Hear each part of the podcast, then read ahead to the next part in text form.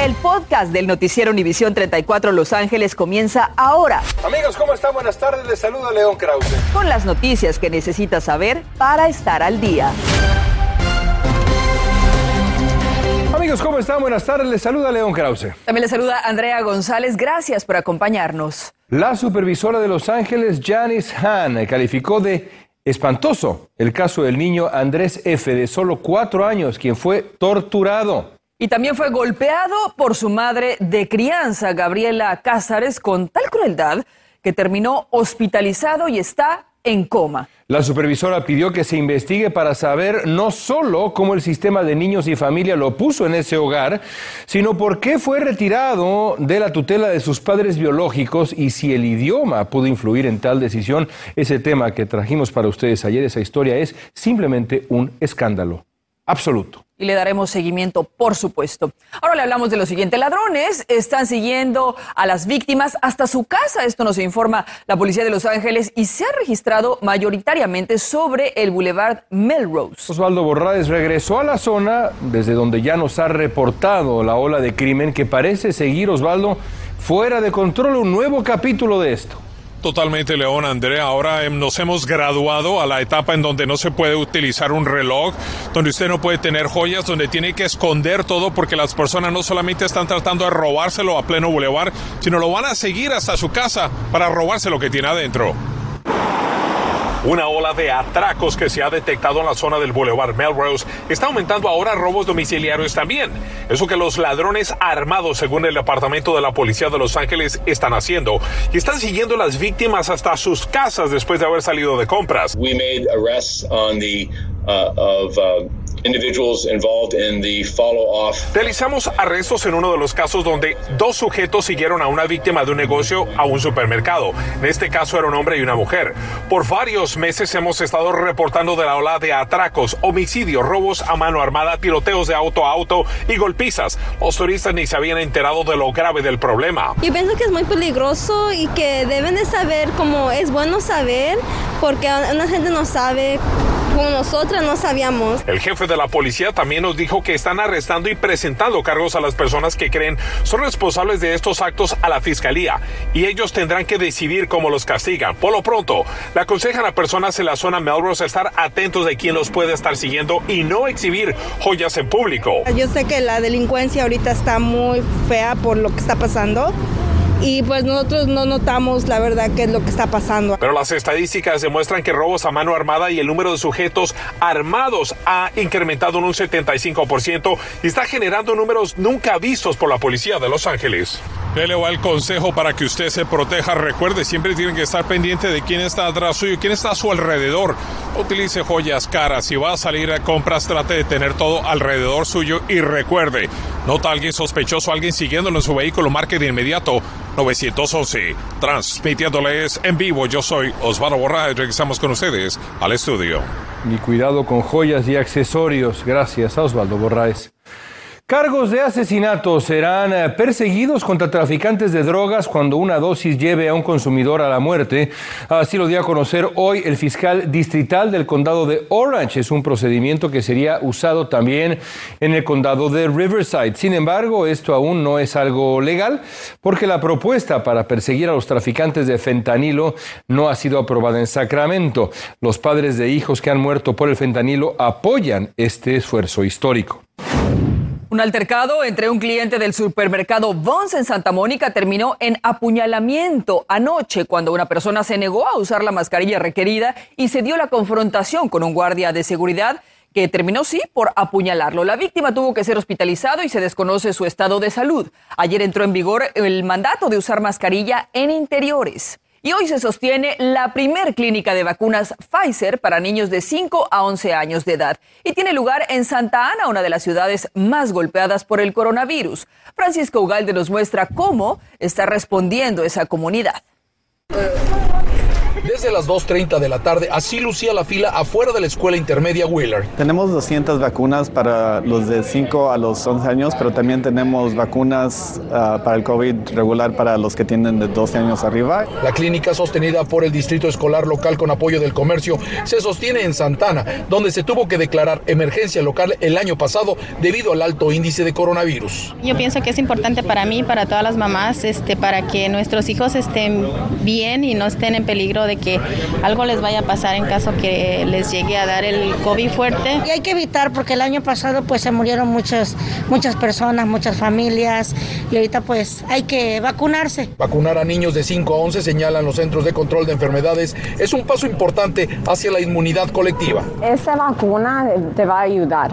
No es nada que el CDC no, no dijeron que podamos dar. Es safe, it's under the CDC guidelines. So, todo está bien para tener para los, los hijos chiquitos. Los pequeños están siendo vacunados en grupos pequeños, algunos mostrando temor, pero al final todos lo vencen. Al principio sí se sentía nervioso, pero no, no, no duele para nada. La clínica cierra hoy a las 6.30 de la tarde, pero reabrirá en tres semanas más cuando los niños regresen por su segunda dosis y para que aproveche la siguiente clínica para niños de 5 a 11 será en la escuela primaria Heroes el próximo sábado 13 de 3 de la tarde a 7 de la noche. En Santa Ana, Francisco Ugalde, Noticias Univisión 34. Y también el Distrito Escolar de Compton comenzó hoy en la primaria Caldwell su gira de vacunas junto al Centro de Bienestar para Niños y Familias de St. John's. Van a ir por vecindarios de Los Ángeles para dar a las comunidades de difícil acceso información sobre la batalla contra el coronavirus, para responder a preguntas de los padres sobre las vacunas para niños también. Y sigue la movilización de decenas de organizaciones que se oponen a obedecer la obligación de vacunarse que va a entrar en efecto en el condado de Los Ángeles el día 18 de diciembre. Julio César Ortiz nos va a hablar ahora de las consecuencias que enfrentan las personas que todavía no se quieren vacunar. Michelle nunca creyó que los 21 años de carrera que su esposo le entregó de bombero a la ciudad de Los Ángeles se desvanecerían como la brisa de la playa, pues el 18 de diciembre será despedido por oponerse al mandato de vacunación. Es bien difícil de pensar que vamos a perder todo y es bien difícil para un bombero empezar en otro departamento es como empezar de nuevo. María no conoce a Michelle, pero llegó hasta Long Beach a formar parte de la protesta contra el mandato de vacunación. Ella ha sido mesera por 16 años y está dispuesta a perder ingreso antes de doblegarse al mandato. Yo le dije a mi, a mi patrón, le dije, Paz, dije, no voy a agarrar la vacuna. Dije, si me quiere correr, córreme. Porque ella sabe que yo soy bien trabajadora y como quiera que sea, como quiera que sea, yo lo voy a hacer. Este es el segundo día que a nivel estatal, miembros de una demanda contra el condado y el estado se unen con sus familias para exigir que la fecha del 18 de diciembre se elimine y no despidan a miles de trabajadores de decenas de sectores. And the thing that's amazing about the lawsuit is we actually have over 5,000 people in the lawsuit that represent more than 55 different departments that are part of the county. Esta manifestación en Long Beach es el segundo de cuatro días en diferentes puntos del país como el primer movimiento nacional contra el mandato de vacunas. Los participantes están comprometidos a luchar hasta el último método legal. Uno no se siente solo, se siente que hay otros que piensan como tú, otros que están sintiendo lo que tú estás sintiendo. Las protestas y manifestaciones continuarán mañana y el jueves en diferentes estados del país, pero para que se den una idea de no extenderse esta fecha del mandato del 18 de diciembre, el condado de Los Ángeles perdería a 800 bomberos, más de 2.000 policías, 3.000 alguaciles y León, déjame te digo, más de 20.000 trabajadores en la ciudad y el condado, en diferentes sectores. El 18 de diciembre será decisivo. Regreso contigo. Sí, la inmensa mayoría de los uh, oficiales de la policía, por ejemplo, 80% están vacunados ya. Ese es el otro lado de la historia, mayoritario. Gracias, Julio. Y un nuevo reporte revela escalofriante información sobre el efecto del cambio climático en las mujeres embarazadas y sus bebés, un tema que se trata hoy en la cumbre climática de la ONU en Glasgow, Escocia. A nivel mundial, las mujeres son más vulnerables a los efectos del cambio climático que los hombres. Las embarazadas y sus fetos son muy afectados por la contaminación y es más probable que sufran enfermedades cardíacas, respiratorias y mentales también. Y también en instantes entablan demanda contra el Distrito Escolar de Los Ángeles por el supuesto abuso sexual de por lo menos 15 alumnos. Tenemos detalles. Sufrió un terrible accidente en una alberca portátil. Le diagnosticaron que no iba a volver a caminar al inmigrante mexicano. Le contamos qué pasó cuatro meses después. Además, millones de consumidores se están endeudando a niveles nunca antes vistos, algo que preocupa a los expertos. Tenemos detalles para usted. Cory Seager quiere mucho más, de hecho, merece un mejor contrato. Además, Pepe feliz de defender los colores de Estados Unidos, respeta el patriotismo, eso sí, de sus padres. Estás escuchando el podcast del noticiero Univisión 34 Los Ángeles. Este es de estos escándalos que se repiten, ¿no es cierto?, en Los Ángeles cada cierto tiempo, por desgracia. El Distrito Escolar de Los Ángeles está enfrentando una demanda por un caso de presunto abuso sexual perpetrado por el ex maestro de primaria Luis Moreno contra sus estudiantes cuando estos tenían entre 5 y 7 años de edad. Dos nuevas demandas se suman a una larga lista de acusaciones de que Moreno habría abusado sexualmente de sus pequeños alumnos en la década de los 80 y los 90, y aun cuando las víctimas ahora ya son adultos, el trauma evidentemente sigue afectando sus vidas. Escuchen. Hay más víctimas, un total de 15 víctimas nuevas. Nuestros colegas representan a siete niñas nosotros representamos a ocho niñas. Exigimos justicia porque este distrito escolar ha fallado enormemente. No protege a las niñas y las consecuencias son devastadoras.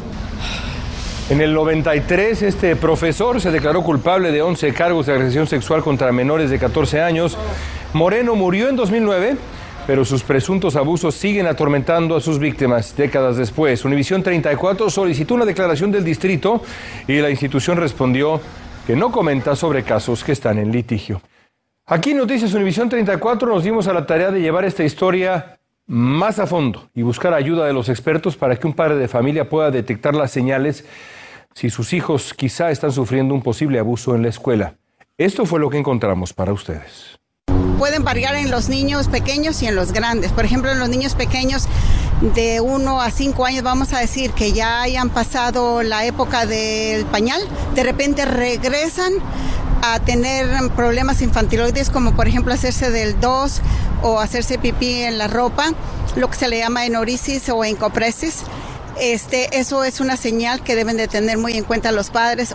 Escuche esto, tras casi cuatro meses ingresado en un centro nacional de rehabilitación en Downey por un accidente en una alberca, un inmigrante de México fue dado de alta después de recibir la terapia que lo salvó. Norma Roque nos cuenta su historia y cómo la vida le cambió. Me puedo parar. Pero no solo eso me compartió con orgullo Isaías Zambrano de 35 años de edad en plena entrevista gracias a Dios. ¿Podría usted creer que es el mismo inmigrante mexicano quien el 4 de julio, jugando en una pequeña alberca portátil, sufrió un terrible accidente y tuvo que ser transportado de emergencia al Hospital General USC? Caí y con mi peso el impacto del agua aventó mi, mi espina dorsal y mi cuello. El diagnóstico médico fue devastador, me cuenta su esposa Itzel Fernández. No se iba a poder mover, ¿verdad? Y de que no iba a dejar el ventilador ni la silla de ruedas. Padre de cuatro niñas, la bebé Keilani nació en septiembre cuando él aún estaba hospitalizado, amante del baile y del fútbol. Le iban a tener que drenar, ¿verdad?, el cerebro, que porque a lo mejor eso iba a ayudar a que se le desinflamara la espina dorsal. De inmediato nos cuenta la esposa, toda la familia se puso en oración. A los dos días su esposo se empezó a mover y el médico le dijo. Él despertó, ya no es necesaria la cirugía. El 7 de julio fue trasladado al Centro Nacional de Rehabilitación Rancho Los Amigos en Downey, uno de ocho de estos lugares de su tipo en todo el país. Mi enfoque fue utilizar aparatos especiales para estimular su movimiento como eléctricos, pesas y más. Nuestro hospital cuenta con tecnología de punta para estos casos, me dijo Debbie Ladin, una de sus terapistas. Los pacientes que necesiten nuestros servicios pueden hablar con su médico primario para que los refiera a nosotros, agregó. Tenemos un equipo de evaluación para cada caso con o sin seguro médico. Su familia lo llama un verdadero milagro, lo están evaluando para ver qué tipo de terapia tendrá que seguir recibiendo aquí en Rancho Los Amigos. Fue dado de alta apenas el 4 de noviembre. Si usted quiere más información sobre Rancho Los Amigos, aquí está el sitio en internet www.rancho.org. En Downey y en vivo soy Norma Roque, regresamos a los estudios. Enhorabuena por el gracias, Norma. Vámonos con Diana Alvarado, vestida de azul de los Dodgers. ¿Por qué será? Coincidencia nada más. León, amigos, ¿cómo están? Muy buenas tardes. En la pasada fecha FIFA, Pepi se llevó los aplausos con su gran actuación. Este viernes Estados Unidos se enfrenta a México y sin duda el hombre a seguir es él, el delantero de padres mexicanos que decidió vestir los colores de las barras y las estrellas y la joya que dejó escapar el tricolor. No, creo que hasta el momento sí, sí he tomado la mejor decisión. Creo que la Federación de Estados Unidos siempre ha estado ahí para apoyarme este, desde que yo estaba en las... Eh, desde que tenía 13, 14 años siempre han estado ahí apoyándome. Creo que me han dado las oportunidades de estar donde estoy ahorita. So, la verdad sí es la mejor decisión que he tomado en el momento. ¿Y cómo van las negociaciones con el shortstop Corey Seager? Al parecer ha rechazado la oferta de calificación que le ofrecieron los Dodgers. La razón es que el parador en corto cree que vale más de 18.4 millones al año. La novena todavía tiene la oportunidad de negociar un acuerdo a largo plazo con él si así lo deciden, pero tendrán que desembolsar un total mucho más alto si quieren tener una oportunidad. En cada una de sus actuaciones, el perfil de Carmelo Anthony como jugador de los Lakers se fortalece. No es exageración, promedia más de 16 puntos por partidos y anoche contra Hornets esos números fueron más altos. Encestó 29 en 9 de 13 disparos, incluidos 7 triples en 10 tiros. Melo llegó con un salario mínimo de veteranos y ha caído como anillo al dedo en la quinteta. El mariscal de campo Aaron Rodgers asume todas las responsabilidades por mentir y por sus comentarios respecto a su estado de vacunación y espera que la gente lo entienda y que lo reciban con agrado este fin de semana si reaparece con los Green Packers. Se trata de un tema de salud pública que ha impactado a muchos. Rodgers cumplirá con el protocolo el sábado, un día antes del el juego. Regresamos todavía con más información. Continuamos con el podcast del noticiero Univisión 34 Los Ángeles. Fíjense que los hogares americanos están endeudados ahora más que nunca. El Banco de la Reserva Federal de Nueva York dice que las deudas alcanzaron un nuevo récord de 15.24 trillones de dólares entre julio y septiembre, es decir, unos 286 mil millones de dólares más que en los tres meses previos. Entre las mayores deudas están las tarjetas de crédito, hipotecas, préstamos para automóviles y préstamos para estudiantes. Y se predice un fuerte aumento en la renta de apartamentos en el sur de California. Los inquilinos del condado de Orange, por ejemplo, verían un mensual promedio de 410 dólares en los próximos dos años, según un estudio de USC. El coronavirus provocó un traslado a gran escala de las ciudades centrales hacia los suburbios. Esto aumentó evidentemente el costo de apartamentos vacantes. Volvemos. A las 11 le vamos a hablar de un tipo de robo que quizá usted hasta hoy no conocía. Pasa en las gasolineras y en un abrir y cerrar de ojos un ladrón lo engaña y le roba su gasolina. Las autoridades le van a decir cómo sucede para que esté alerta. Además, la cena de acción de gracias podría costarle más caro este año. Esta noche nos vamos a la tarea de buscar, comparar y ver cómo preparar su cena sin gastar mucho. Con esto y más, y buen humor, lo esperamos a las 11. Gracias por escuchar el podcast del noticiero Univisión 34 Los Ángeles. Puedes descubrir otros podcasts de Univisión en la aplicación de Euforia o en univision.com diagonal podcasts.